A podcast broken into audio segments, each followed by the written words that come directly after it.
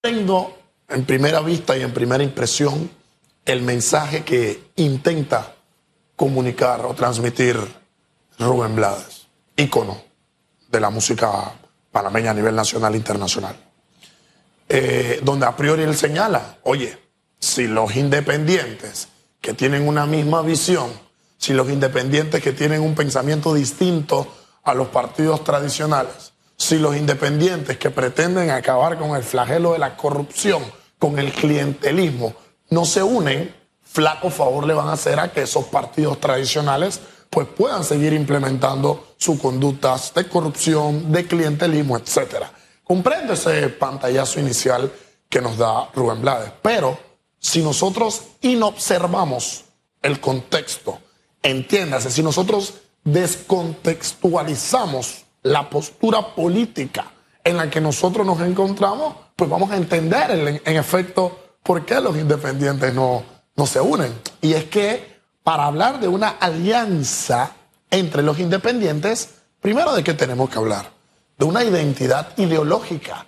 Y es que hemos sido enfáticos en este espacio de análisis que la carencia de una postura ideológica de los políticos de nuestro país es lo que no permite que las figuras se unan.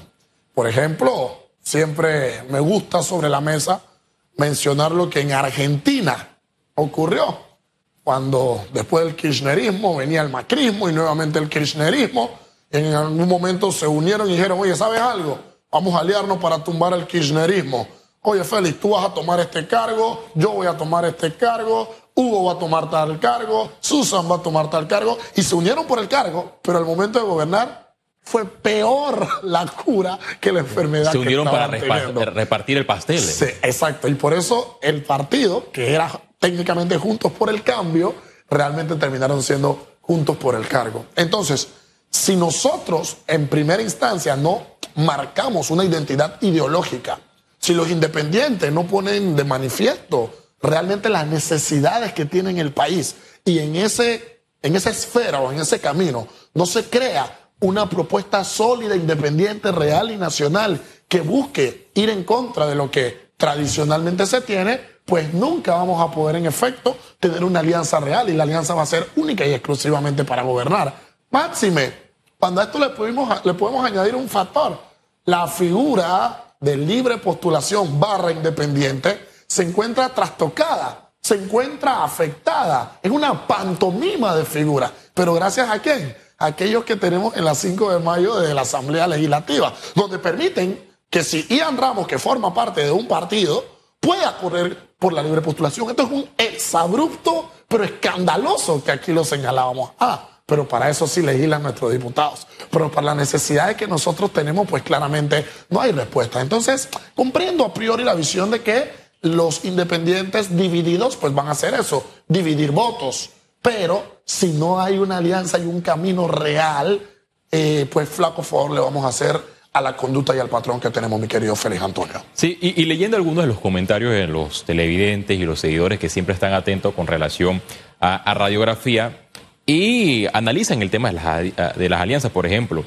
Dice uno, en este segmento es importante una gran alianza, no solo para ganar, sino para contar con un capital político de amplio margen para tener el respaldo que es requerido para cambiar el rumbo del país. Claro. ¿Qué tan posible es lograr que distintos sectores se unan, no para repartirse el pastel, sino para hacer esos cambios profundos que necesita el país? cambios en la caja de seguro social, cambios a la constitución. Los últimos gobiernos han prometido reformas constitucionales y han fracasado. En efecto, en efecto, yo veo muy complicada una alianza de este tipo. A ver, vamos por partes. Soy del criterio que la única manera de poder ganar las elecciones en el próximo 2024 es partiendo de una alianza. Por ejemplo, una gran alianza que se intenta fomentar entiendo, está entre los partidos Cambio Democrático, entre el Partido Panameñismo, entre el Partido País, que los mismos están tratando de tener entendimientos a fin de hacer eso, una gran alianza nacional que pueda responder a los intereses. Pero dentro de esas mismas alianzas, nosotros que vemos, por ejemplo, un panameñista que dice, oye, yo voy a la cabeza si se hace una alianza, Vemos a alguien del CD que dice, oye, oye, pero si en las elecciones pasadas yo tuve mayor cantidad de votos que tú y ustedes que están hasta detrás de la ambulancia en la presente encuesta, ¿cómo van a ir ustedes a la cabeza? Tenemos que ir nosotros y un partido país que dice, oye, suave, pero ¿quién es el que en efecto va a ir a la cabeza? Entonces, cuando nosotros no comprendamos que en la medida en la que nosotros no nos unamos, no entendamos el rol político, estamos en la postura clara para poder fomentar sin duda alguna eh, las alianzas históricas nacionales requeridas, a tal punto que es histórico, mi querido Félix Antonio, que primera vez en nuestras elecciones podemos tener a dos expresidentes buscando nuevamente una silla presidencial. Eso te habla o de dos puntos, o del pésimo estado político en el que nosotros nos encontramos cuando yo como presidente, en este caso dos, tengo que tomar la decisión de volver al ruedo, o te habla de que efectivamente algo bueno sabe el poder, algo rico hay en sillas presidenciales que cuando llegamos y la acariciamos no la queremos soltar. Pero hasta las divisiones que tienen, por ejemplo, los independientes la vemos dentro de los colectivos. Veamos y analicemos al PRD, por ejemplo. Tres figuras claras como Cristiano Dame, Pedro Miguel González y el vicepresidente José Gabriel Carrizo. Se habla a priori una posible alianza entre Cristiano y Pedro Miguel para intentar tumbar a Gaby Carrizo, pero pasan los días, las horas, los meses la alianza está en los colchones. Entonces, si, ¿qué dicen los internistas del PRD y sus propios analistas? Es que si esta alianza no se da, flaco favor se le va a hacer al que menos popularidad tiene dentro del colectivo. Entonces yo me hago esta pregunta, ¿cómo quien tiene menos popularidad no solo dentro de su colectivo, sino dentro del país es la figura que está a punto de ganar una representación de dicho colectivo para representarlo en elecciones generales? Entonces es escandaloso el mapeo en el que nos encontramos y si seguimos pensando en beneficios propios, personales y de bancada, flaco favor le vamos a hacer a qué? A que los problemas de la caja del Seguro Social, del desempleo, de, de los pésimos estándares de oportunidades de crecimiento personal y profesional que estamos teniendo los panameños se sigan presentando, porque estamos haciendo una misma película, pero con distintos actores. ¿Qué tan probable es ver de aquí a septiembre fecha límite para establecer las alianzas entre los partidos políticos, ver las fórmulas ya a nivel Martinelli, Rux, Blandón, Partido País, Lombana, Movimiento Vamos y Martín expulsado, pero aliado al Partido Popular. Total, mira que esa, esa impresión de la expulsión probable, eh, esto es analizando a priori los estatutos y lineamientos del Partido Revolucionario Democrático y si consideran que en efecto ha vulnerado los propios, pues tendrá que enfrentar ya él con su equipo legal su proceso de expulsión o no. Pero yo creo que en septiembre ya vamos a tener definido, vamos a tener todas las carretas bien aleadas, porque a priori lo primero que hay que hacer, cada quien tiene que ir a, buscar su nicho, cada quien tiene que ir a su trinchera de combate, el PRD tiene que pelear, Nivel y Rómulo Ruz tienen allí una lucha titánica, bueno, el panameñismo está sobrado, ese no se toca, y país está, como quien dice, esperando efectivamente quiénes van a ser las figuras, quiénes van a ser los rostros de cada colectivo para tratar de buscar esa alianza. Y yo espero a priori que ese mapeo político que nosotros estamos teniendo para el 2024, que esas intenciones, que esas elecciones que se vienen acercando, pues respondan única y exclusivamente a las necesidades y deseos, uno, que tenemos el pueblo panameño y ver cómo Óigame, panameño, mire, la política no es mala. Los partidos políticos tampoco son malos. Pero hemos tenido la mala fortuna de no saber escoger quiénes son las personas que, nos representan dentro y fuera de los partidos políticos y quiénes son las personas que le dan sentido o no al arte y a la ciencia política, que es una ciencia social.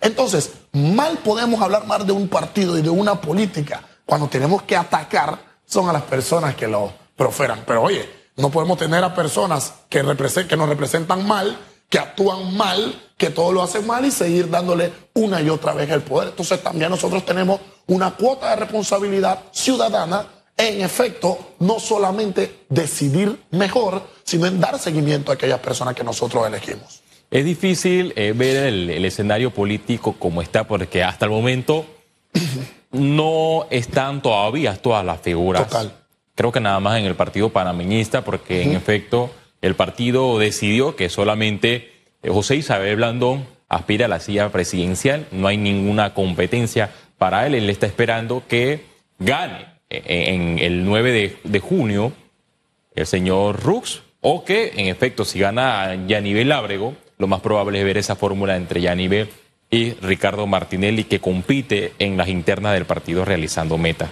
Pero aquí hay un reto enorme, un reto que tienen los ciudadanos cada cinco años y es ejercer ese voto.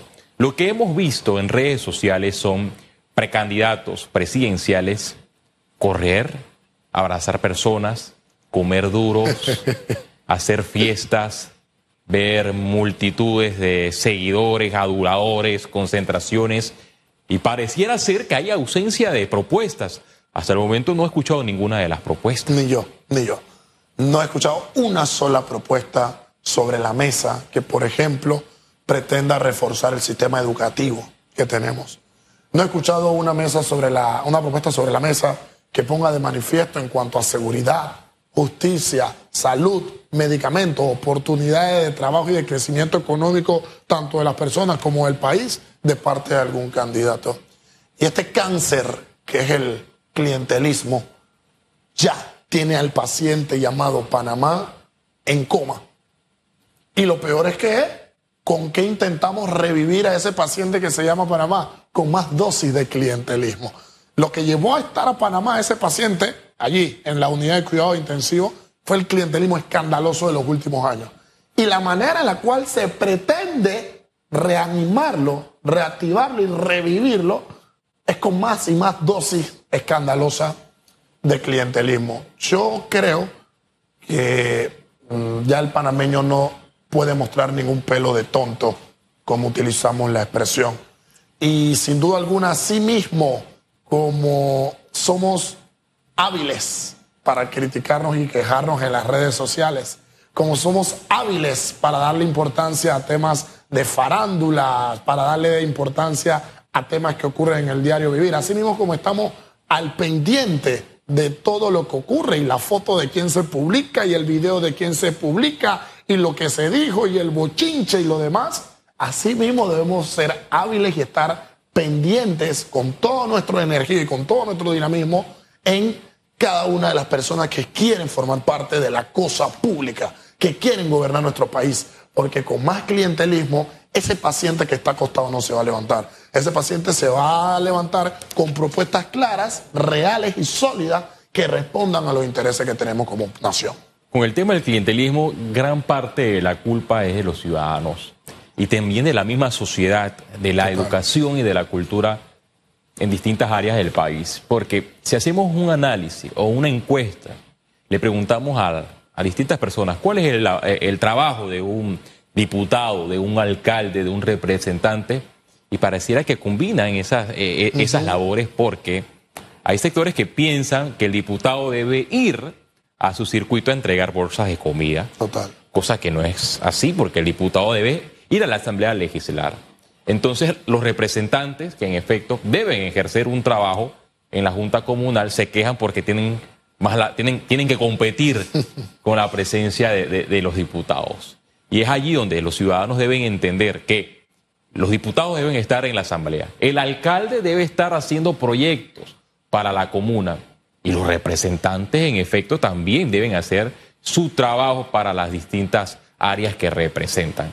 Y así el ciudadano va a entender que a través del clientelismo político no se van a llegar a hacer cosas buenas en los distintos cargos de elección popular. Gracias, Ian Ramos Fergus, por su participación. Félix, gracias.